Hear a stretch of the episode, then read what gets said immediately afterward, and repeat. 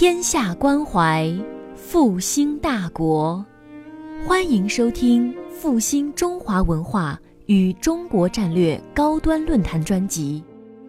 复兴论坛中国科技大学分论坛是由兴业全球基金与中国科技大学共同发起，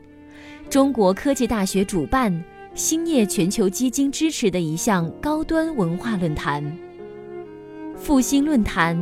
致力于中华文化的探索，关注中国复兴的每一步。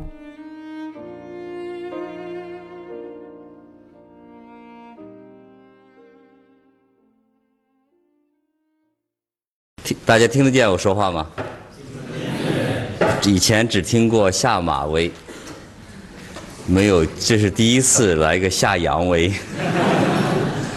嗯，我首先呃感谢呃蒋书记和薛院长，呃对我的呃介绍，呃我也非常高兴今天能够来到我向往已久的中国科技大学，能够和我们的老师和同学呃互交流一下啊我对这个科学研究的一点心得。嗯，我是。呃，前天晚上回到了北京，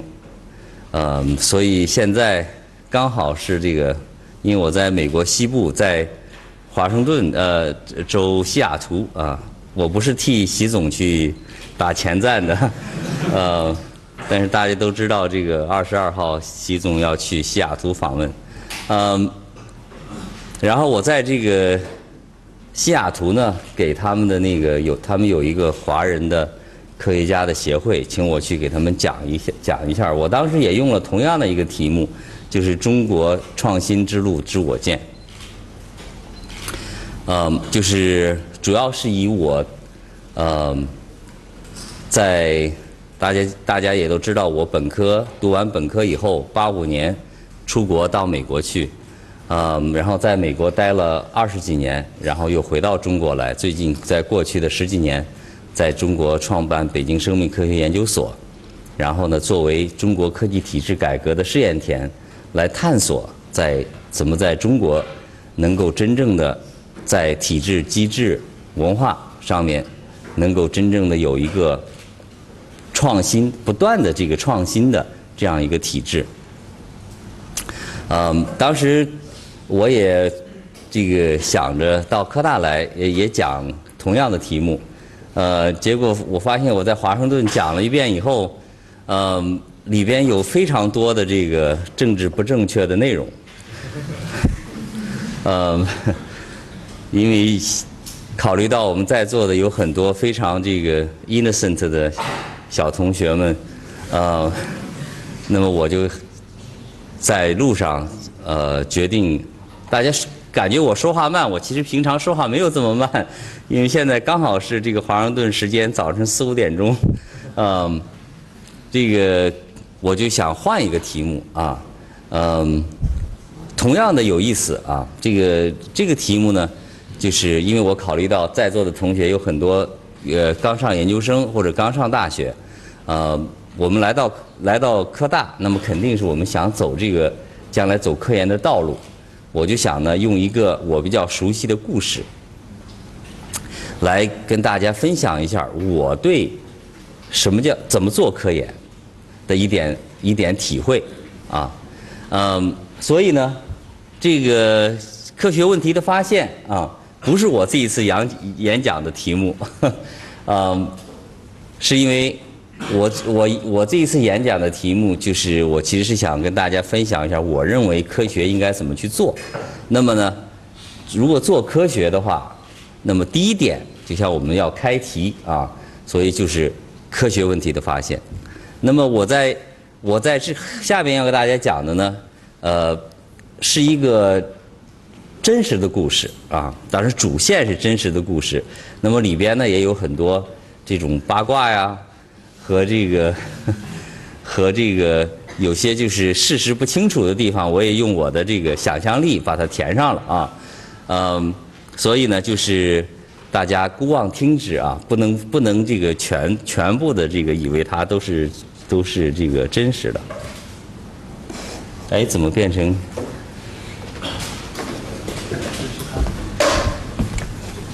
用这个来，哦，好，用这个翻页是吧这个点一下应该可以好。这个故事呢，呃，的主角呃是这两位科学家。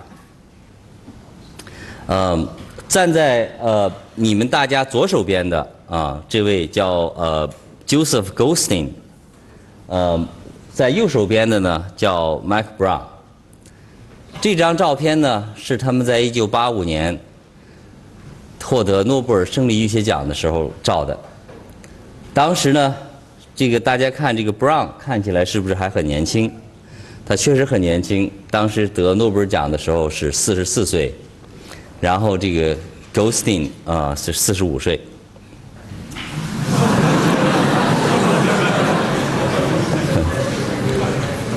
我今年五十二岁，这人跟人差别还是有的。啊、那么这个故事呢，嗯、是从这个呃，我下边要讲的故事是他们两个人的这个呃故事，是他们在科学研究上的这个故事。那么在我跟讲这个主故这个故事的主线的时候，我还要稍微的再提一个引子，那就是说这个主故事的这个今生前世啊。那么这个今生前世呢，就是这两个人的这个在走向的这个，他们两人是共同获得了诺贝尔奖，说明这个工作呢是他们两个人合作做出来的啊。嗯，然后我这个如果大家有兴趣，在我讲演完了以后，我们可以就这个科学研究的合作啊，因为现在是一个热门话题，呃，我我我们还可以更多的再再讨论一下，因为他们两个人创这个。等于是至少在我们生物学界创创造了科学研究合作的一个典范，因为他们两个人在科学研究呃从开始在一起合作研究的时候是一九七三年啊，到现在仍然在一起合作做研究，嗯，那么这个是什么事件啊，让这两个人走在了一起？那么合作做研究，那么他们又是如何发现他们所研究的这个科学的问题？那么同那么下边我就会说到，那么这个科学研究问题的发现，其实也对我们大家有志于从事科学研究的人来讲，它也是面临的一个最首要的一个问题。我们研究科学，我们到底怎么样去选择重要的？科学研究的问题，我们怎么样去破这个题？所以我就说，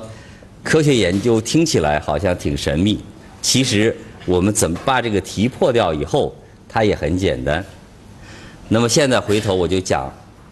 这个故事的前世。嗯，这个前世呢，我先从这个这个白头发的这个人。大家是不是觉得他才四十五岁，怎么头发都全部都白了啊？嗯，其实他以前是满头的是金发啊。我这个故事里边还会提到为什么他的头发在一个礼拜之内全白了啊？嗯，这个 Goldstein 呢，呃，他毕业于呃。美国的西南医学中心啊，德州大学西南医学中心，也就是我的母我的母校啊，我的 P PhD，然后我的博后和后来我相当一段的呃独立的科学生涯都是在那个西南医学中心呃做的。呃，那么西南医学中心啊、呃，它在这个呃中国，我想名气不是特别大啊，因为有一次这个。呃，韩启德呃副主席问我，他说：“如果是北大是中国的哈佛，清华是中国的 MIT 的话，那么西南医学中心相当于什么地方？”啊，我就想是，我想半天，我说可能对应最好的是青海医学院啊，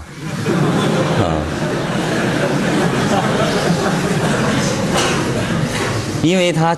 处在美国德州，德州，你想它是一个一个地广人稀的地方，而且是开发比较晚的啊，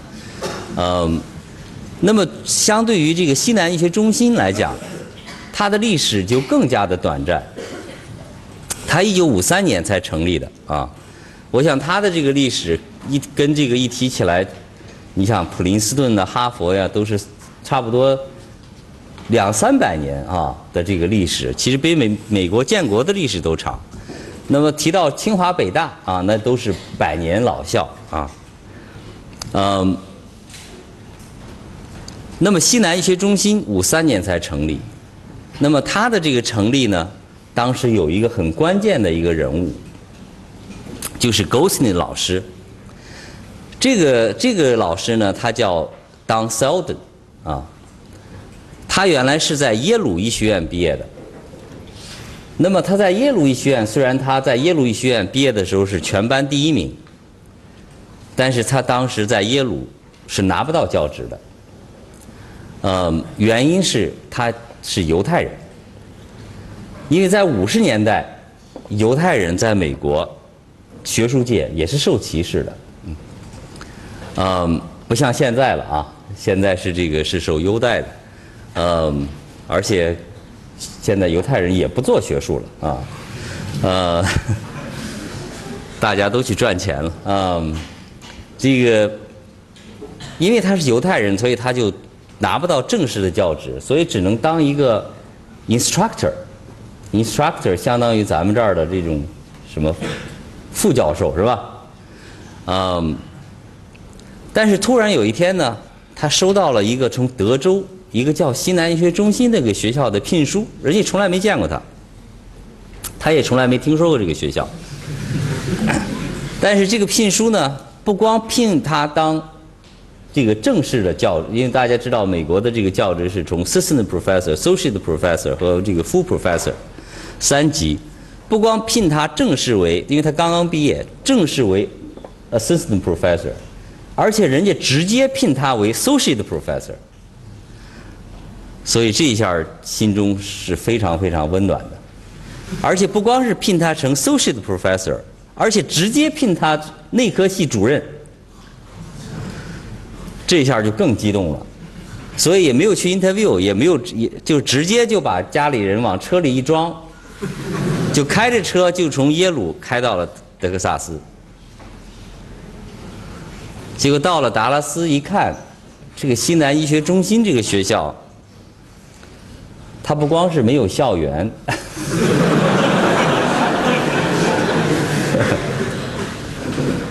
说起来大家都不信，它连房子都没有，它整个的一个医学院就是几栋活动房。就是那种铁皮的活动房，他发现他的内科系只是这个活动房里的一间房，门口挂了个牌儿，Department Internal Medicine，而且让他最沮丧的是，他发现他是这个学校唯一的全职的教授，其他的老师都是社区兼职的。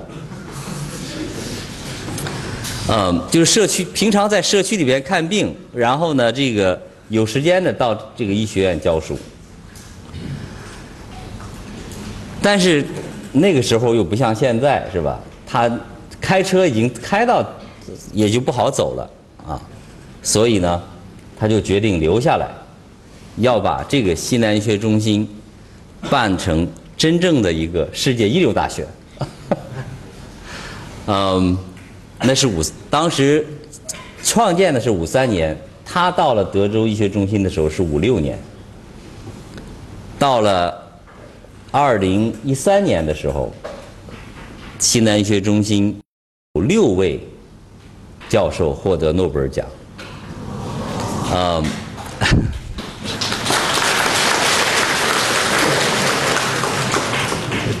成当时成为世界上医学院啊。相当于中国的青海医学院，医学院里边诺贝尔获得奖，诺贝尔奖最多的这个医学院。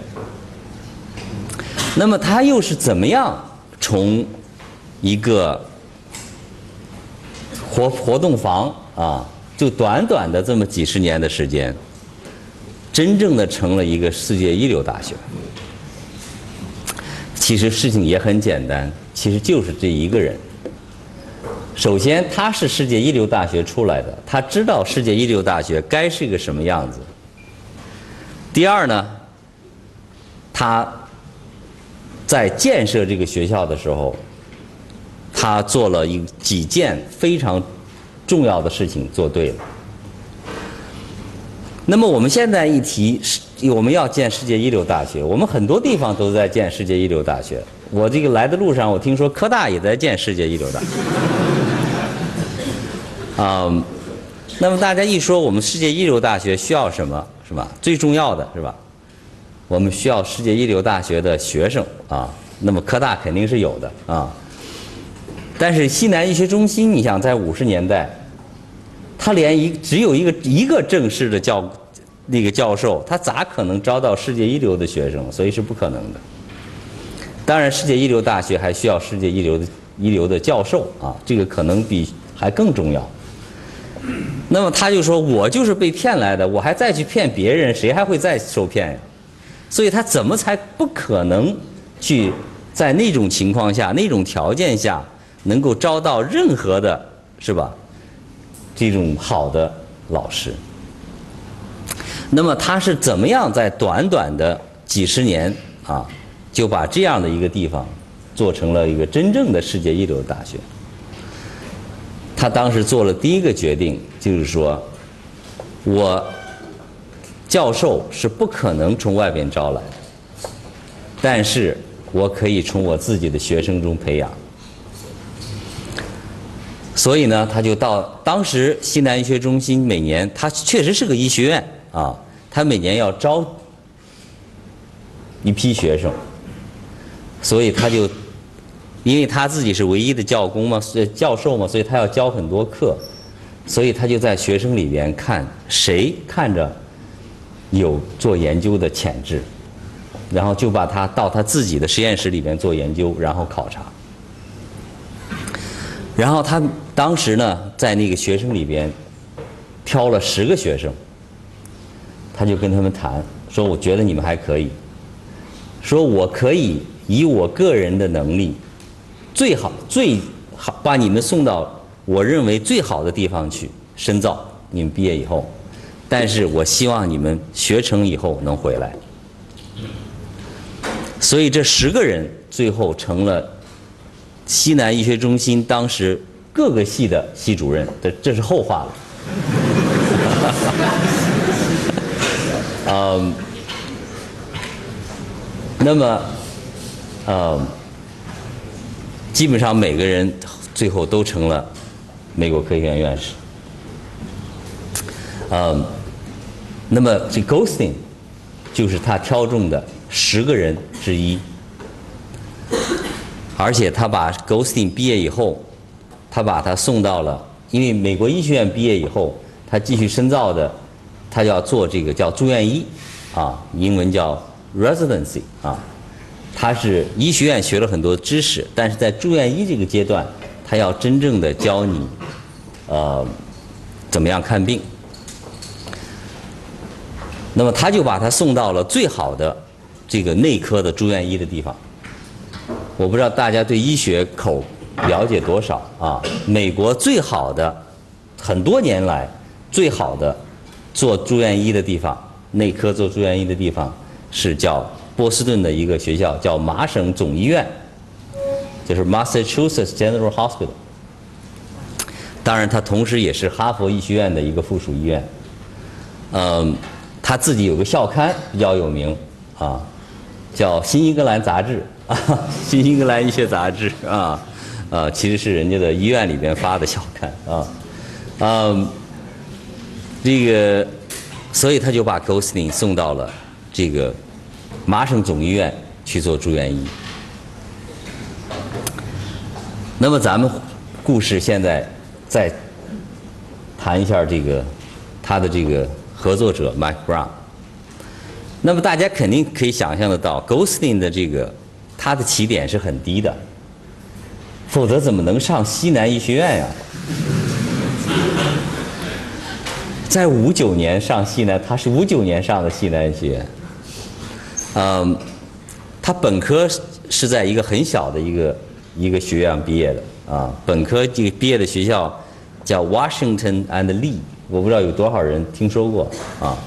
是个很小的一个学校啊，不是 Washington University，哈哈，这个有时候会会会会会混淆的啊，它是一个 Washington and Lee，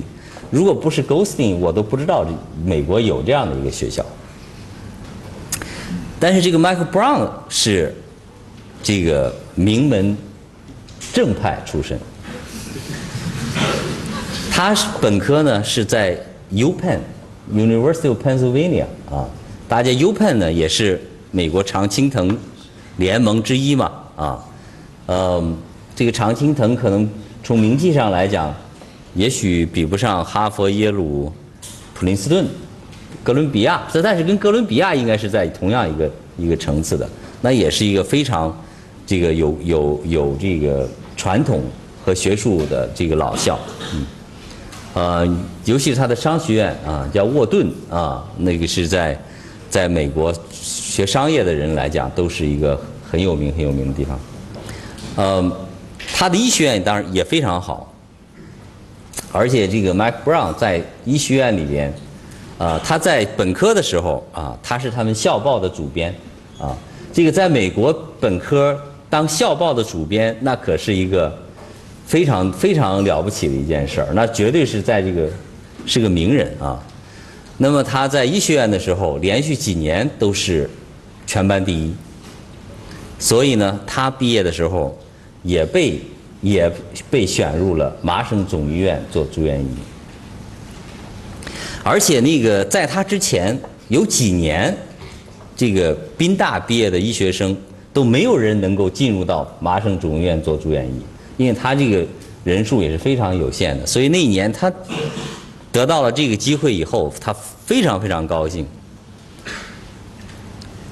然后我想大家都知道，我们这个到到一个很很好的地方，大家很就会能看到那一年跟大家一起跟他一起进去的是什么人。他想肯定都是一些什么，你想哈佛呀、普林斯顿呀这些地方去的。果不其然，那个名单上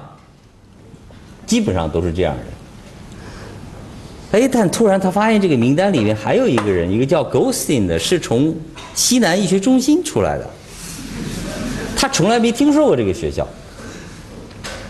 所以他就特别的沮丧，而且从达德州达拉斯西南医学中心，他说是不是今年？因为很对，因为很这个地方太难进了，是不是很多人很多人都不敢报，结果谁报了都进了。这个现象好像在这个我们本科同学里边也有这种，就是说人长得太漂亮了，没人敢追，结果就被这个第一个，所以他这样他有这种。所以，就对他的这个成就呢，他就突然间感觉到特别的没有成就感。所以，他就上去麻省上班的第一天，他就去找这个叫 Joe g o s i n 的这个人，因为他想知道这个人是不是真真牛，还是确实是那一年谁申请都让进了。因为在麻省总医院呢，他们这个。内科的实习生，他们对医生的这个训练是非常有意思的。就说你来 training 的第一天，你就要自己去看病。嗯，所以他就找这个看，哎，结果发现这个挂着这个牌儿给人看啊，哎，发现有一个年轻人，满头金发，然后在在这个在一个病病病房在看病人。他就在旁边看，结果那个他就看这个 Gosing 看病人的这一段过程，看完以后他就非常的折服，他说：“这是我见过最牛的最牛的人。”所以呢，他就但是大家别忘了勾心的老师是谁啊？所以呢，他就对这个人突然产之间产生了一个非常好的亲切感，大家也可以感觉到这个这个感这个这个心理感情的变化。所以呢，他们两个人就成了很好的朋友。呃，当然，好朋友在一起呢，除了这个这个聊天啊、喝酒啊什么，这个时间长了，大家总会总会有这样的一个想法，是吧？就是说，我们俩俩人能在一起干点什么？嗯，所以呢，这个段呢，就引就引到了我们今天要讲的第一个问题。我们要做科学研究的话，我们或者自己，或者跟朋友聊天啊，或者跟男女朋友聊天，想着我们要能在一起干点什么。那么这个呢，就是要开始破题，就是说我们科学研究的问题怎么样发现？其实科学研究的问题遍地都是，就是看你能不能看得见。那么对他们来讲，这个科学研究的问题，是因为他们是医生，所以呢，他们有而且又在麻省总医院要看很多的这个疑难病症，所以呢，他们的问题就在他们有一次在看病的时候遇到了这样的一个病人而引发的。这是一个六岁的一个日本裔的小女孩，嗯，她的这个大家可以看她的这个呃表现啊，就是她的呃就是这个在在这个肢体啊长了很多这种呃瘤子之类的这个东西啊，它是脂肪瘤，其实是脂肪瘤，其实脂肪瘤是很常见的啊，呃，尤其是呢这个。嗯，就是中年啊以后啊，其实脂肪瘤最容易长的就是在眼皮上面啊。我不知道大家有没有人见过这个眼皮上哎长出了一个这个这个凹的这个看看脂肪瘤，但是一般都是在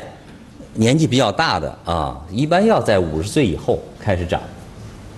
那么这个小朋友六岁。而且他的脂肪瘤，大家可以看出来长得很多。你看在关节上啊，因为脂肪瘤很多长在这个关节上，手的关节、腿的关节。其实这个脂肪瘤，我们在这个年纪上了年纪，眼皮上长个脂肪瘤，呃，或者手上长个脂肪瘤，关节上长个脂肪瘤，其实没无大碍，嗯，它只是可能。有碍美有有有碍这个美观，但是对健康来讲无大碍。但是这个小小病人啊，他他不光是这个脂，他首先脂肪瘤长得很多啊，这个虽然不好看啊，但是对健康没有也没有致命的危险。但是其实真正的致命的危险是在他的血管。嗯，这这个是一个图示啊，这个就是一个心脏啊，然后这个血管呢，就是它的这个所谓的冠状动脉啊。那么这样一个小朋友啊，这个冠状动脉，你如果把它打开的话，你就会发现，他的这个冠状动脉里边，已经多数在这个年纪，这个动脉都已经快这个阻塞了啊。嗯，这个动脉阻塞其实是我们心脏病，我们现在都知这个知道心脏病一个很重要的一个发病。那么现在呃有这个问题的话，都要去什么放个支架是吧？然后呢，同时要要要处理啊，要把你血里边的胆固醇降下来啊，因为血液里边的胆固醇的含量啊，尤其是低密度脂蛋白。因为胆固醇它不是自由的，它是跟蛋白结合的。其中对人来讲，最重要的血液里边胆固醇的载体是以低密度脂蛋白，又叫 L，英文叫 LDL Low Density Lipolipoprotein） 啊。这个呃，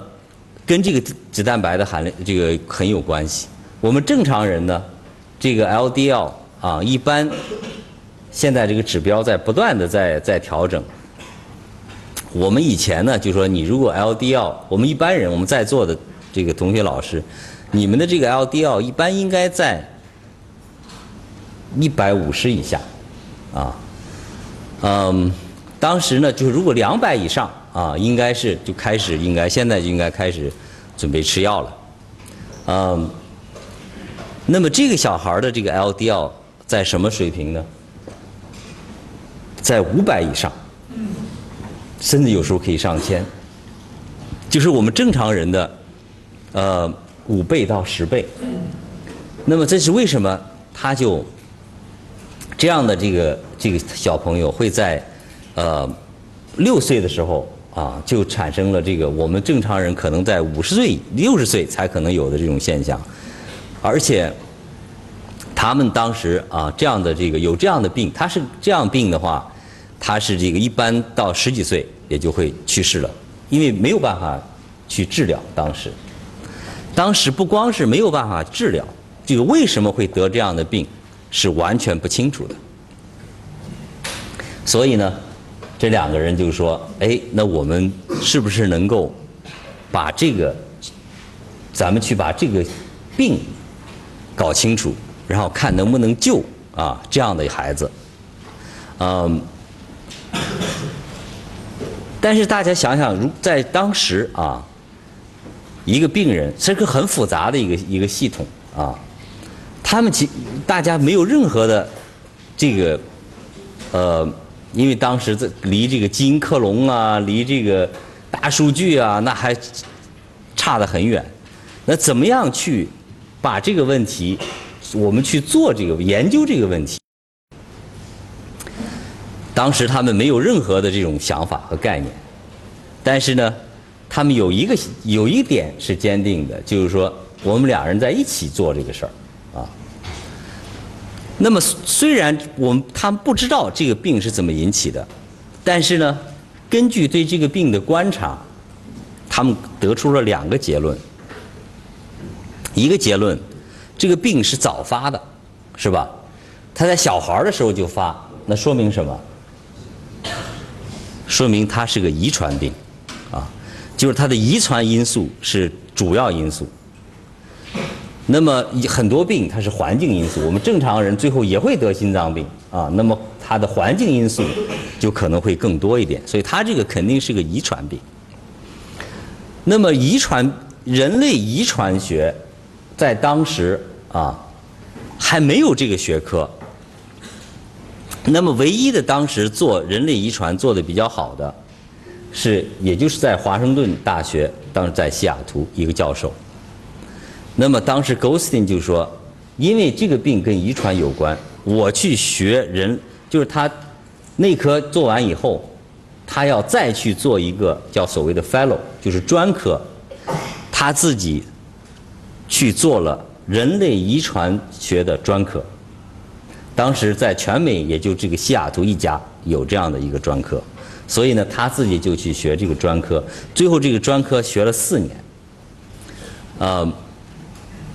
那么另外这个病呢，肯定是跟胆固醇有关啊。他说这个，那么肯定跟代谢有关。所以呢，这个 Mike Brown，他说他自己就去学了代谢。啊，那么当时代谢的话呢，是谁做的好呢？是 NIH 做的好，所以呢，他就去 NIH 去做了这个进一步的这个 training。所以两人不光是有决心啊，其实还有行动。所以一个人去做了这个，呃，做了人类遗传学，一个人做了代谢，然后后来呢，两个人做完以后。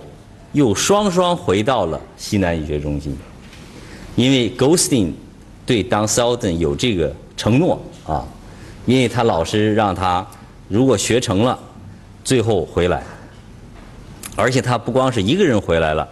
他还带回来了一个，而且他回来的时候，他的聘书上写的是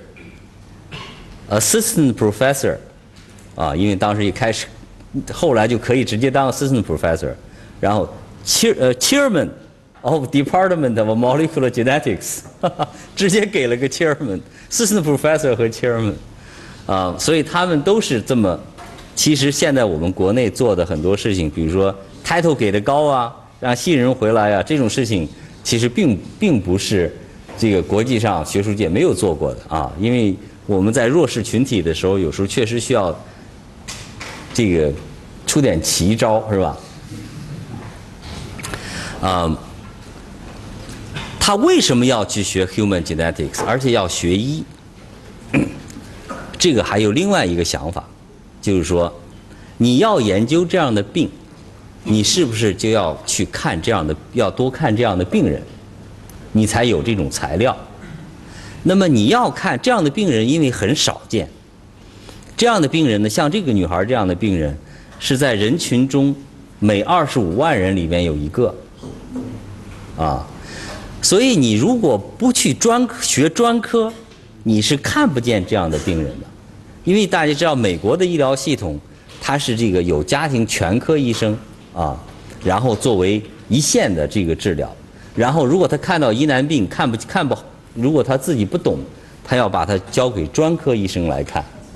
你如果小孩的这种疑难病遗跟遗传有关的，你要送到这个专科医生，那么他自己学了遗传学的这个专科医生，那么这一类的病就会慢慢的大家会送到他这儿来，所以他就有这个研究的这个材料，所以他去学这个学了四年，他是有深意的。啊，那么这个 Mike Brown 后来去学了代谢啊，那么最后这两个呃学科怎么样结合来解决了这个问题啊？呃，那么我们往下看。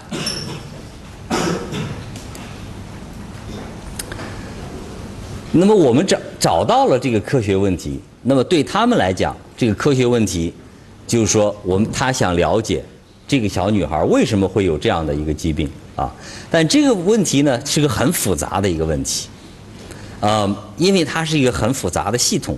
在你一筹莫展的时候，在你开始的时候，你是很难去把这个去把去抓住这个问题的这个关键，因为科学的问题一个很重要的一点就是说。你怎么样能够把实际、实际所面临的啊这样的一个问题，能够把它变成一个在实验室可以研究的问题啊，就是一个科学问题的一个简化。其实这个在我看来是一个我们做科学研究入手的一个最关键的一个步骤。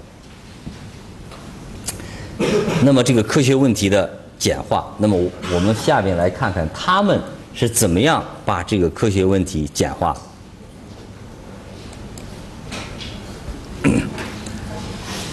我们现在就开始讨论这个。如果说我们要做做研究的话，我现在尤其是我们做生物研究的话，其实我在这里特别希望希想强调的就是技术、技术、技术，因为我们很多的这个发现是由技术来推动的啊。啊，你比如说最近关注生命科学发展的人都知道哈，清华大学出了个诺贝尔奖级的啊成果。这位老师可能明天也要来科大啊。嗯，现在诺贝尔奖级的这个，我们现在开玩笑成了清华专用名词啊。嗯，因为他们好像最近又出了个诺贝尔奖级的工作。呃，那么这个诺贝尔奖级的工作，其实也是因为依赖着技术的电竞技术的发展啊。呃，那么为什么我要写三个技术、技术、技术？因为这个技术的应用啊，其实有，在我看来，其实有三层的意思。第一个意思就是别人的技术你会用，这个其实。已经是不容易了啊，尤其是跟踪很新颖的技术，而且在我的这个这么多年研究里边，我也注意到啊，其实任何一个新技术的这个出现啊，其实是我们同学最早接受的。那么我们这些做了一一段一。这个研究的科学家，尤其是还有点小有名气的科学家，其实对很多新技术是排斥的，因为他这个我们年纪越大，学新技术就越难，啊，嗯，所以能够对新技术敏感，有了新技术就能够马上用，能够马上学会，我觉得这是利用技术的第一个层面。就是我们对任何的新技术应该有一个这个开放的心态，一个 open mind。其实也是因为这个这种想法啊，那么我们最后我和这个饶毅老师、施一公老师在一起设计了这个 PTN 这个项目，这研究生项目。那么这个 PTN 项目就是说，他研究生进来第一年是要在清华、北大和北生所联合轮转。一定要轮转一遍，因为我们认为学生之间的科学交流是最通畅的。那么，学生对新的技术、对各个实验室、不同实验室的这种技术是敏感的。那么，通过在三个地方能够带动这个大家的这个学术交流，因为学术交流其实是科学研究，也是另外一个。非常非常重要的一个文化的一个一个一个层面，但是我们学术交流，甚至学学术交流的这个这个真正的这个学术交流，其实在我们中国的这个科研体制里边，其实还是不不通畅的，有各种各样的这个障碍在里头。啊，这是这个题外话。那么除了应用以外啊，其实应用技术还有另外一个非常重要的一点，就是你的技术要集成。因为即使有现有的技术应用到你自己的面临的问题的时候，它不可能一个技术把你所有的问题都解决，所以你可能要把多种不同的技术能够集成起来，应用到你的问你用的这个问题上。那么我后边都还会就每一个这样的应用，呃，集成会给大家在这个课题里面还会举具体的例子。那么你如果面临着一个很重要的问题，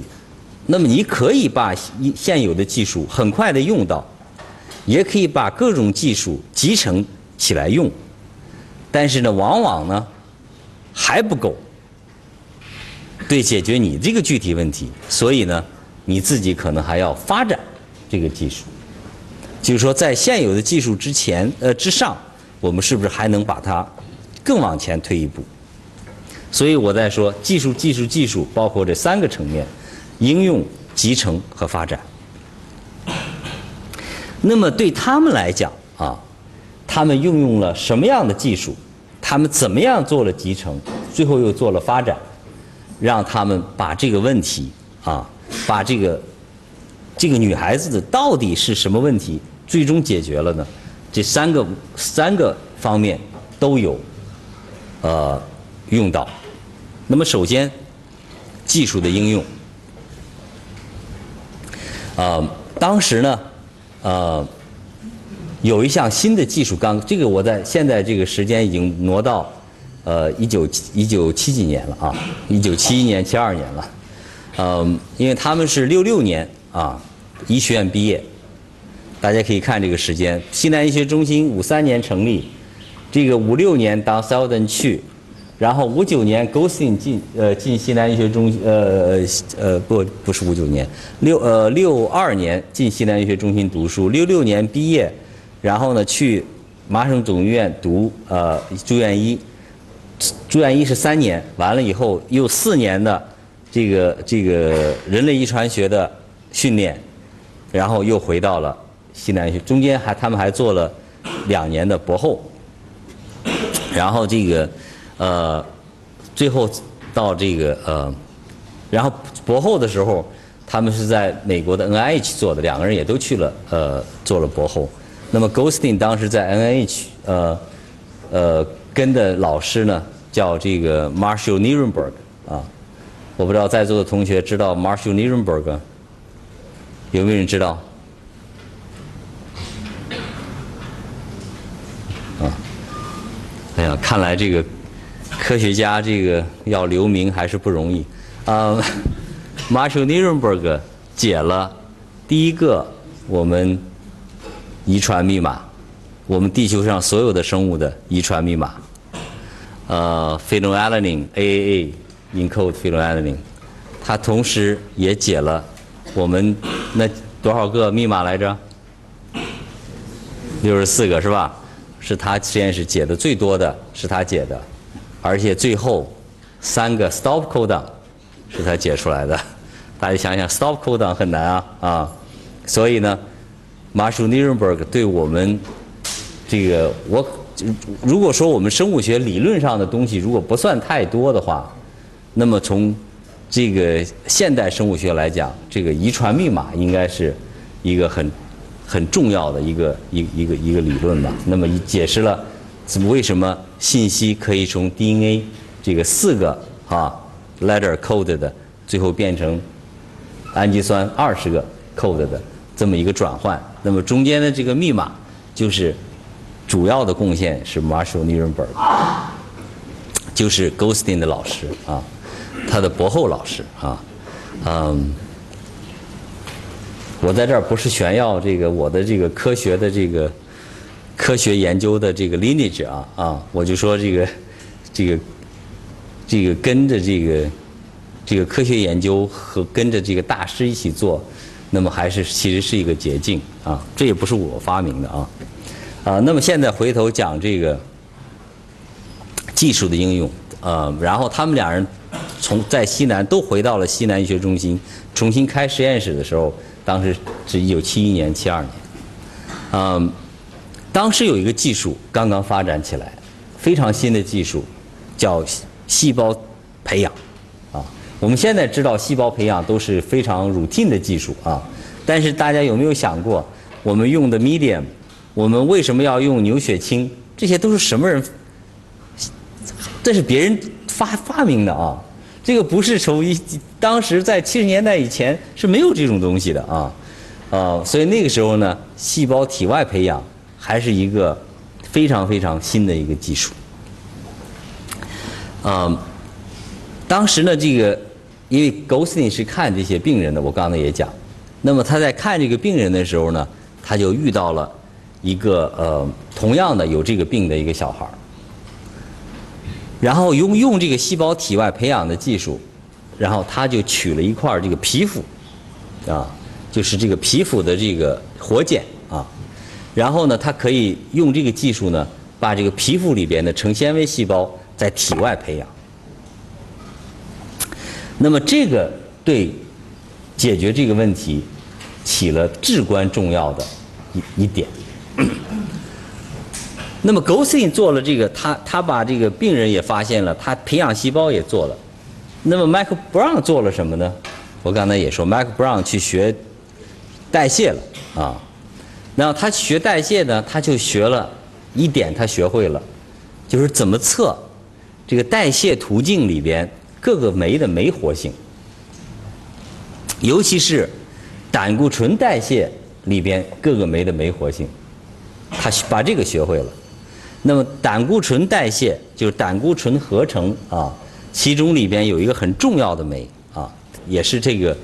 他所谓的这个速限速度限制酶叫 HMG-CoA reductase 啊，呃，这个 HMG-CoA 的还原酶啊，然后呢，这个它就会测这个酶活性，然后 Goldstein 呢就找到了这个病人，然后把病人的皮肤取了一块。在体外培养了细胞，那么这个就促成了在他们科学生涯里边最重要的一个实验，那就是图。这个是不是不太清楚啊？啊，那么这个图呢，其实很简单啊，呃，横轴是时间。鼠标是一种方式。哦，可以。鼠标可以。哦，可以鼠标啊。哦。这个也可以。可以鼠标就行，鼠标就好。嗯啊。横轴是时间，然后纵轴呢是这个这个酶的 HM 就可以还原酶的活性。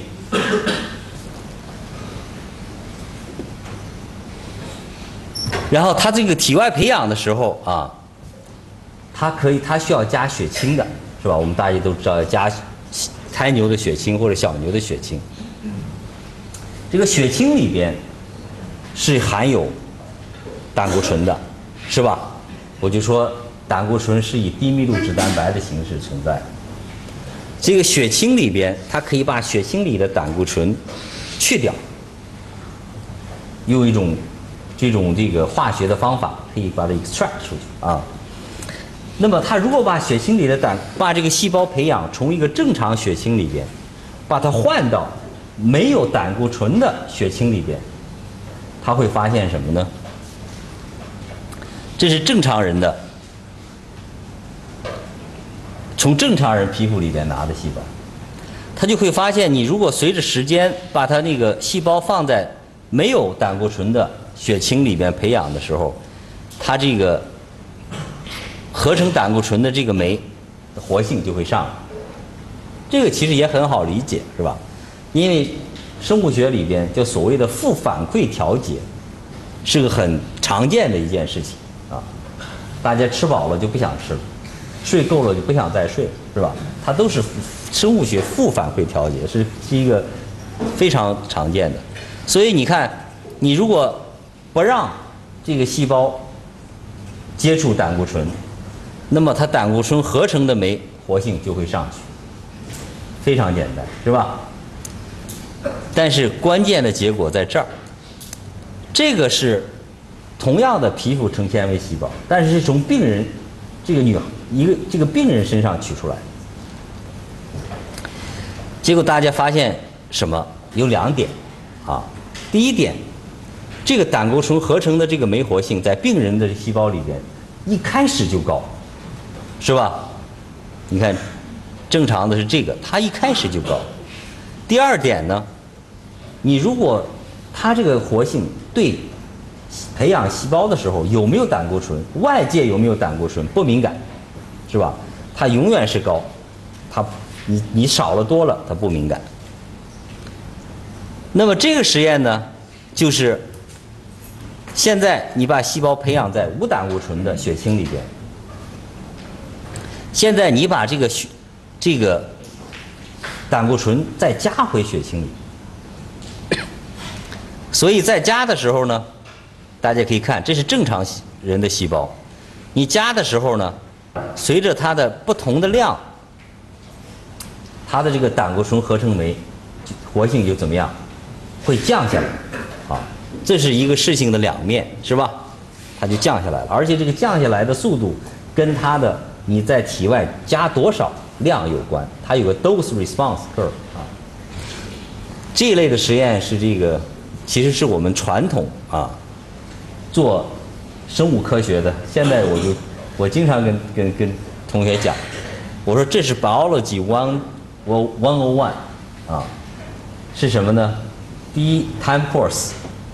第二，dose titration。啊，这是 biology one o one。所以呢，显这个在这张图里面也显示的很清楚啊。嗯，因为 curve 表现出来的信息比一个点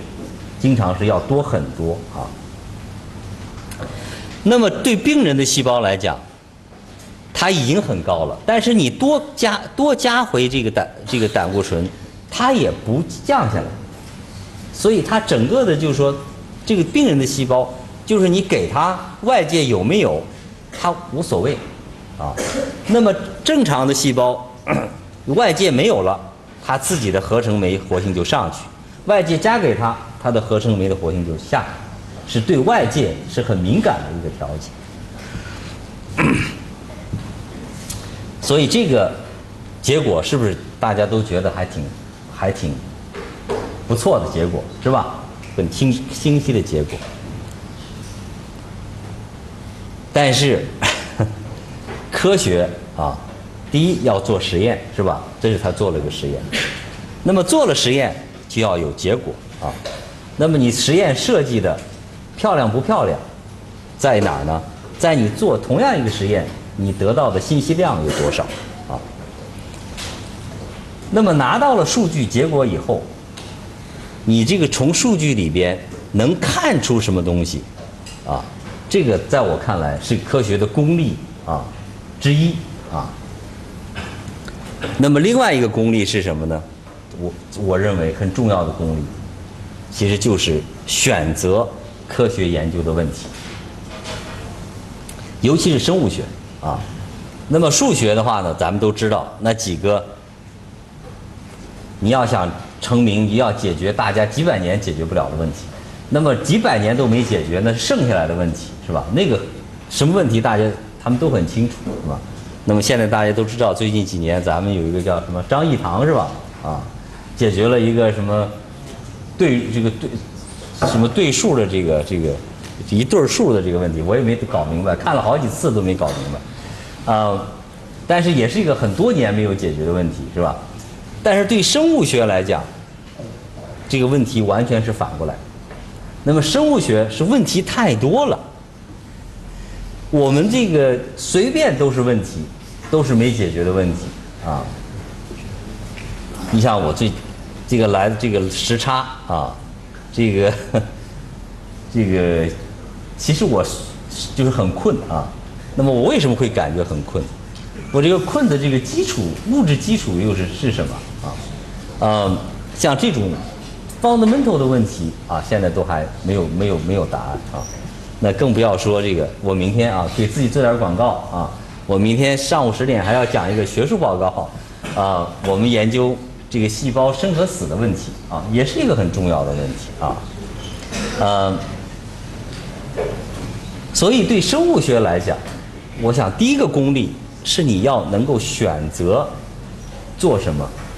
不做什么，就是有所为，有所不为啊，呃，这是第一个功力。那么第二个功力，那就是说从同样的数据里边，你能看出什么？当时他们从这个数据里边。就看出就有一个很大胆的一个 hypothesis，就他们看出了一个东西，他们就说，之所以有这样的啊，哦，因为这个在提这个 hypothesis 的时候啊，有时候这个理论和 data 是会有 gap 的，是吧？因为理论总是要要有一个 jump。一个概念上的一个一个一个跳跃，其实这个功力的深厚，其实跟你这个理论跳跃的跨度的大小，最后证明你对，是说明其实这个功力是在这儿啊。那么他们看到这个结果以后，就提了一个什么样的一个 hypothesis？他们就说，在细胞表面有一个胆固醇低密度脂蛋白胆固。低密度脂蛋白的受体，这个受体是细胞通过这个受体来感应这个外界的胆固醇的多少的变化。那么在这个病人里边，这个受体缺失了，这是他们从这个结果里边看出来的啊。大家想想，这个这个还这个这个理论 make sense 吗？非常 make sense 是吧？但是在当时，这个理论是离经叛道的。为什么是离经叛道的？因为当时在七十年代初，大家都认为营养的东西是不可能有特殊通道运进细胞的，因为营养是是个是个 general 是个 universal 的东西，每个细胞都需要。那为啥还要有特殊的受体？而且大家都知道，细胞膜是怎么样？是非极性的，是吧？那么 LDL 是非极性的嘛？它胆固醇是个非极性的嘛？那么像胆固醇，它本身又是细胞膜的一个很重要的成分，它怎么可能？它肯定就 pass 就过去了，它咋可能会有 specific receptor 呢？所以当时是离经叛道。嗯，那么他们跟我讲，他们第一次去这个呃讲他们的结果，在一个会议上讲的时候，刚讲完，后边做了一个本领域的专家老先生，科学院院士站起来就说：“你们胡说八道。”营养的东西怎么可能还有 specific receptor 肯定都是要能够，就像我刚才说的，再重复一遍啊，嗯，所以他们就是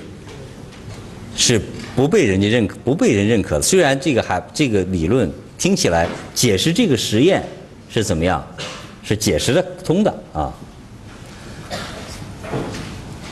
那么现在就话说回来了，如果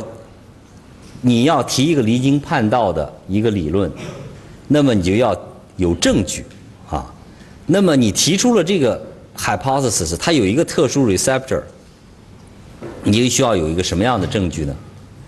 你得要有实验的证据，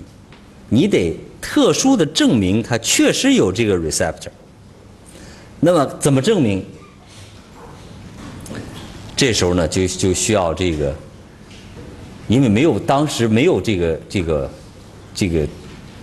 这种特殊的这个技术，所以他们就需要，当时他们就做了这样一件事儿，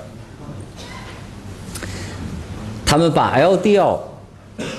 用点幺二五标记上，因为当时也没有什么 fluorescence、GFP 啊，什么都没有，你要去标记一个蛋白。那就是用点幺二五把它标上，嗯，所以我最近我回国发现我们同学都不敢沾这个放射性啊，嗯，我们都觉得挺挺奇怪的。你防护好是吧？都是这个你了解它嘛？嗯嗯，那么他们当时用碘幺二五标了以后，然后呢，他们就把这个细胞膜细胞膜的膜蛋白提出来。然后跑跑胶啊，跑这个 SDS page，SDS page 当时也是新发现的新技术。然后跑完这个胶以后呢，他要把它蛋白转到这个膜上，然后呢用碘幺二五标记的这个 LDL 去 probe 这个膜，完了以后洗出来然后曝光啊。其实他们发明了 Western blot，他们只是不知道而已。他们也没命名它，它为 Western blot 啊，呃，所以我就说这个技术有时候还是要发展啊，需要用的时候就要用啊，所以他们现在经常说他们现在名气不够大，是因为没有当时他们没起名叫 Western blot。那么他在这个实做这个实验的时候，他就发现，在正常人的细胞里边，可以扎可以看到一条带。那么在病人的细胞里边，他就看不到这个蛋。那么这个是不是一个非常好的证据？它确实是这个有这个 receptor。但是可惜的是，这个实验做成了以后，后边一个月没有办法重复。做成了，然后再做，看不见了。这 Ghostin 的金发就在那一个月变成了白发啊，嗯，其实我觉得也可以理解啊，嗯，你想你年轻刚出道，然后有了这么重要的发现，又这么离经叛道，他们当时我想内心可能也知道这是个诺贝尔奖级别的发现，嗯。但是呢，你这个要能证明啊，但是一定要能证明，最后没有办法证明，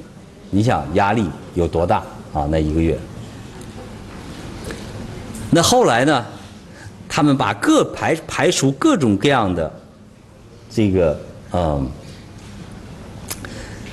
因素，那么最后一个月之后，最后发现是什么问题呢？其实是他们破细胞的那个玻璃的。破那个玻璃桶是原来一直用的，后来碎了，就换了个新的。但是呢，博后就没有注意到，这个换的新的这个虽然也是一个厂家出的，它其实用的玻璃的材料是不一样的。那么新的这个玻璃呢，它的疏水性更强一点，所以呢，它在破细胞的时候，它这个受体就粘在那个玻璃的壁上。所以这一个月排查出来，最后原因是这个。那么换回来实验就就成做成了，但是他的头发变不回去了。那么我听到这个故事的时候，我唯一的疑问是，Michael Brown 的头发怎么还是黑的？所以我说找一个好队友啊很重要啊，操心的事儿让别人干啊。嗯，那么 他发现了这个，后来这个实验能重复了以后，那么他就说看到这条带，那么你最后要真正的证明这一条带，你是不是还得要把这条这条带到底是什么弄出来？所以你要把它纯化出来，啊。那么如果是大家从细胞里边靠破碎细胞。把它重化下来，当时是基本上不可能的，因为当时没有 mass spec 啊。当时你要拿一个蛋白序列的话，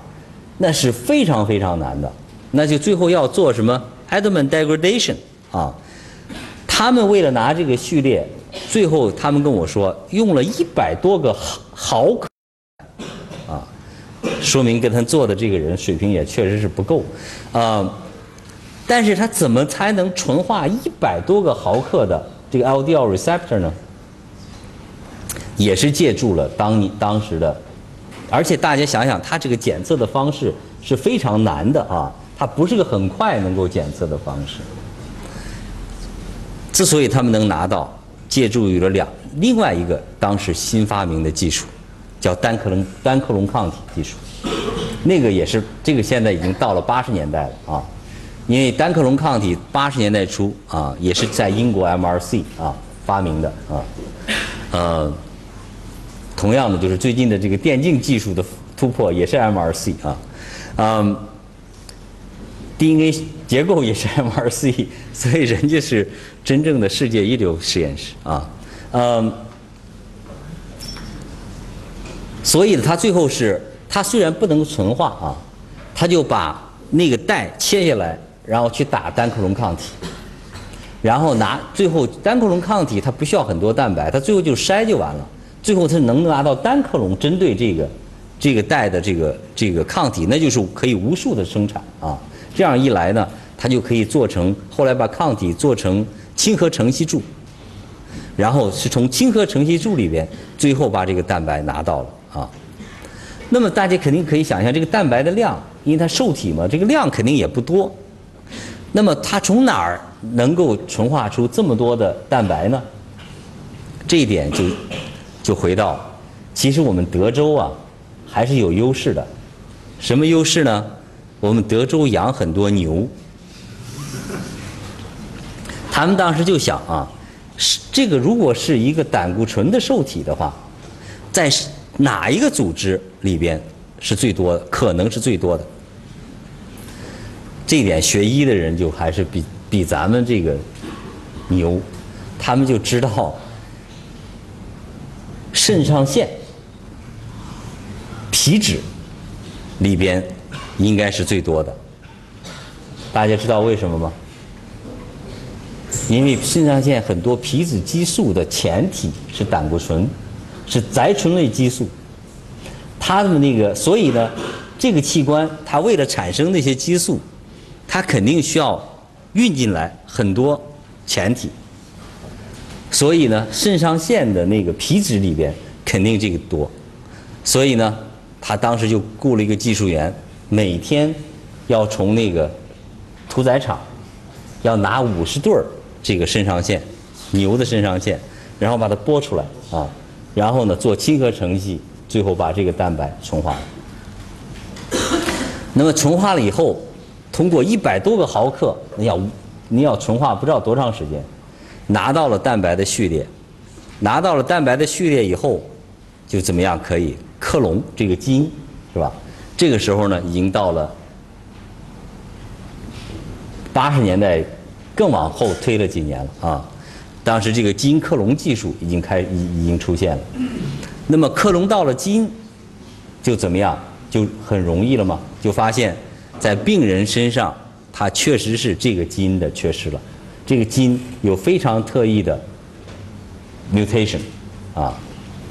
他们在发表这个文章，就证明了这个这一类的病人是因为胆固醇受低密度脂蛋白受体的缺失。这个文章发发表一年以后，他们俩人得了诺贝尔奖，就这么简单啊。这个时候，从他们两个人开始合作，过去了十三年。那么这个这个这个故事本来到这儿就应该怎么样结束了，是吧？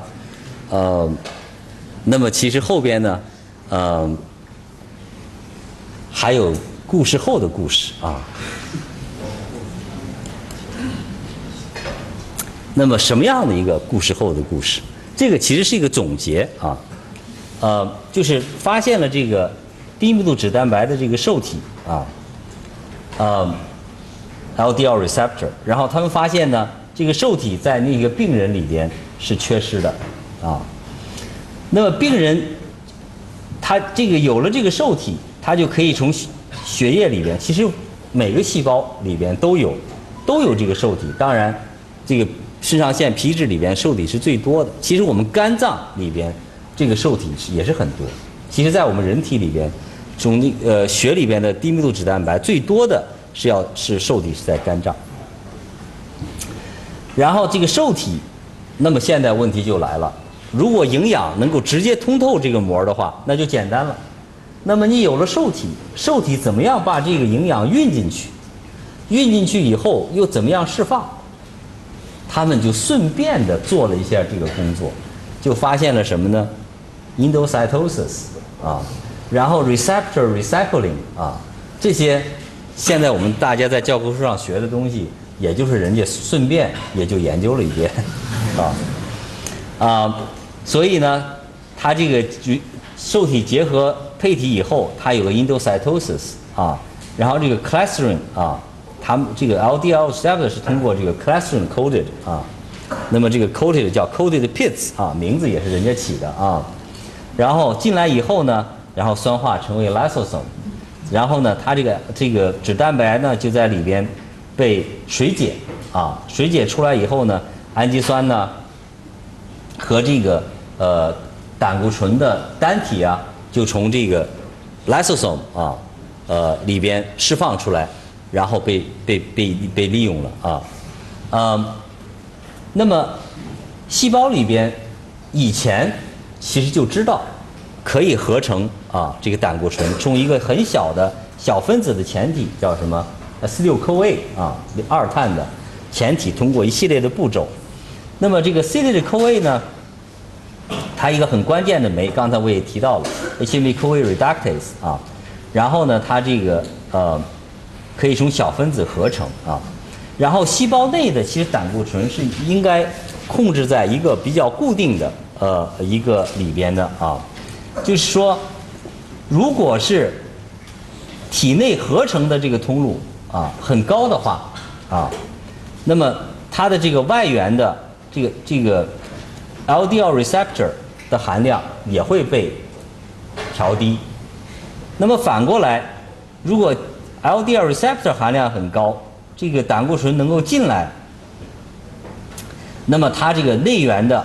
合成也就会降低了。所以它是两个通路，内源也可以合成，外源也可以进来。这两个通路是互相调节的，进口的多了，合成的就少；合成的多了，进合成的少了，进口的就多。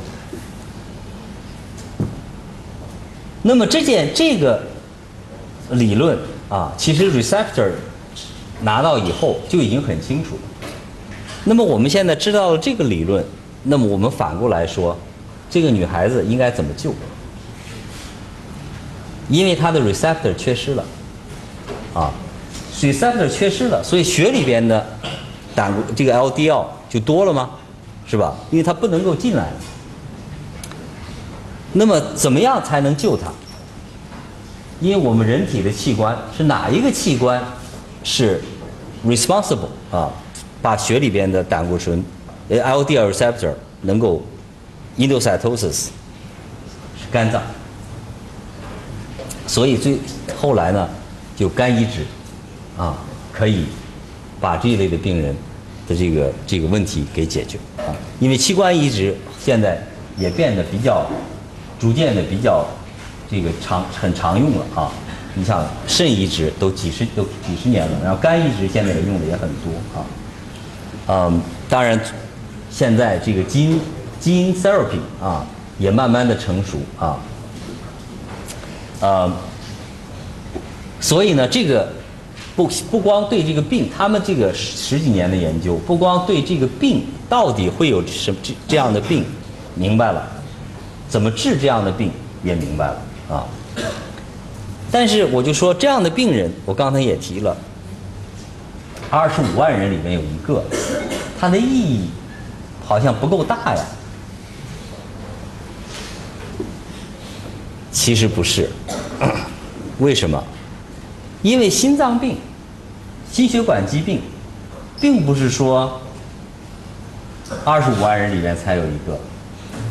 其实心血管疾病是在上个世纪，是在西方国家最大的杀手，最多多数人最都是死于心脏病。呃，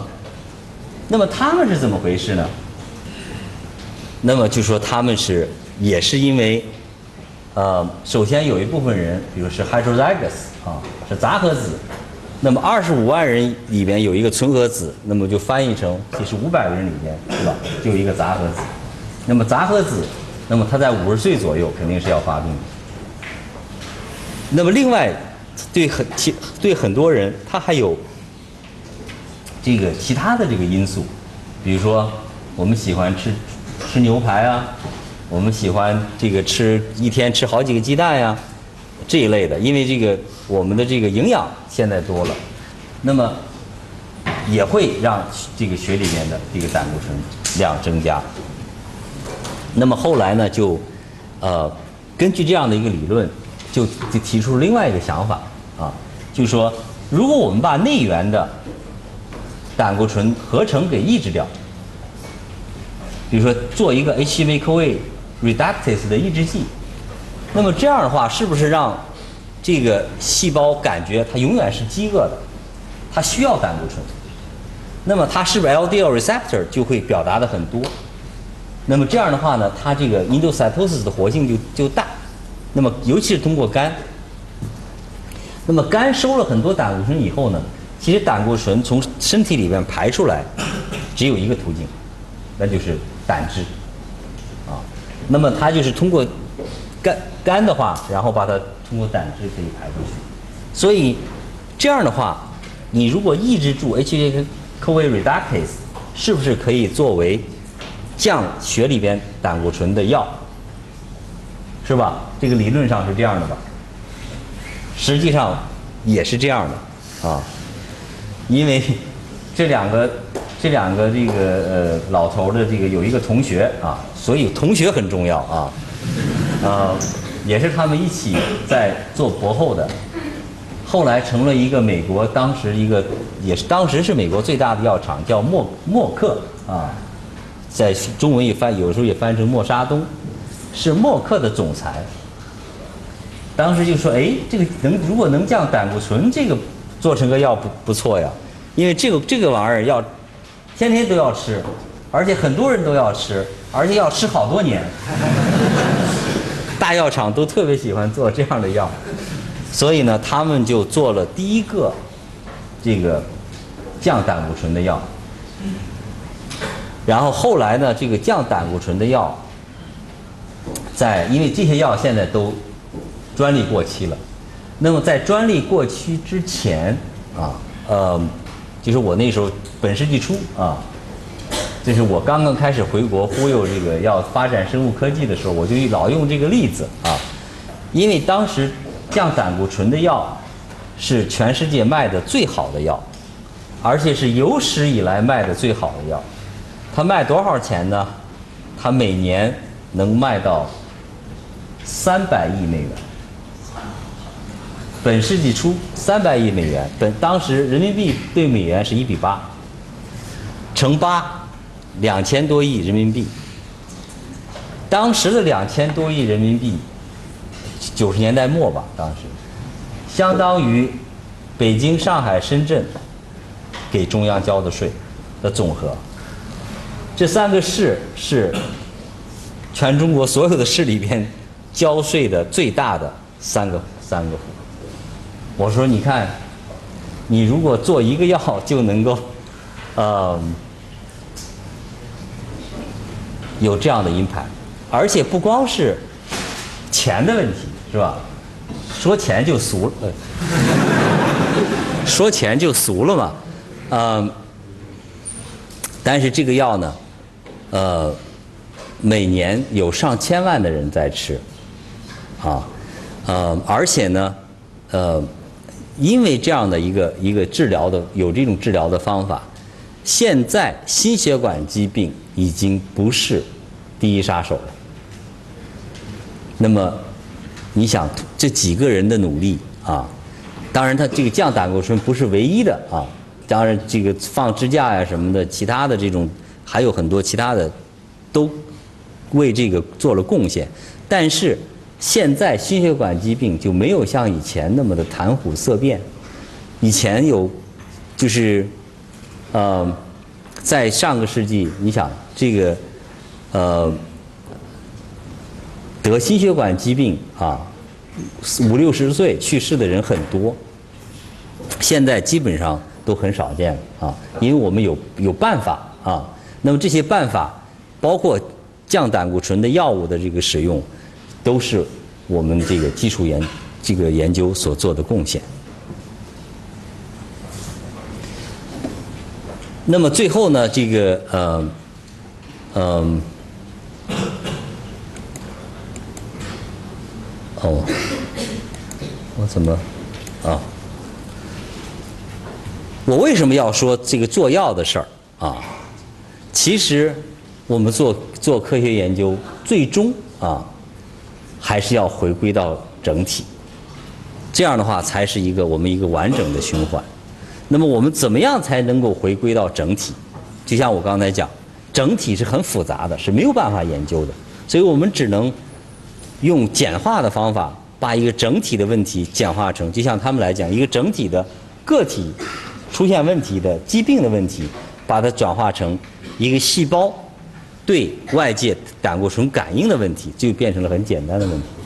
那么通过这么简这个样的研究的系统，最后找到了 LDL receptor，找到了这个 LDL receptor 是怎么调节的。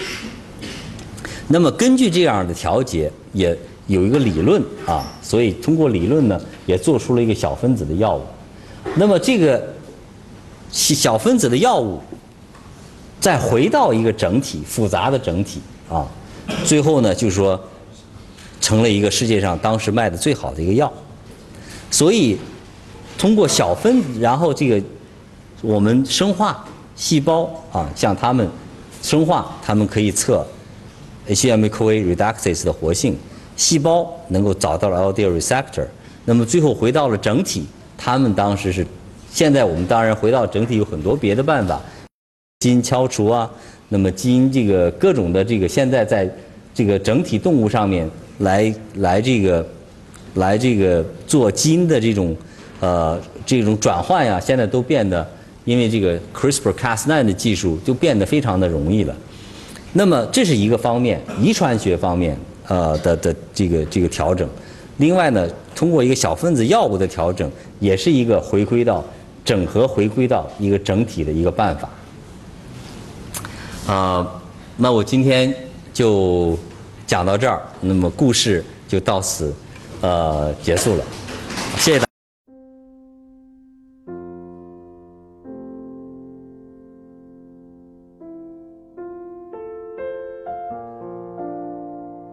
感谢聆听本期复兴论坛。复兴论坛中国科技大学分论坛是由兴业全球基金与中国科技大学共同发起的一项高端文化论坛。欢迎您关注复兴论坛的微信、新浪微博及豆瓣小站，我们将向您推送更全面的资讯及更优质的论坛。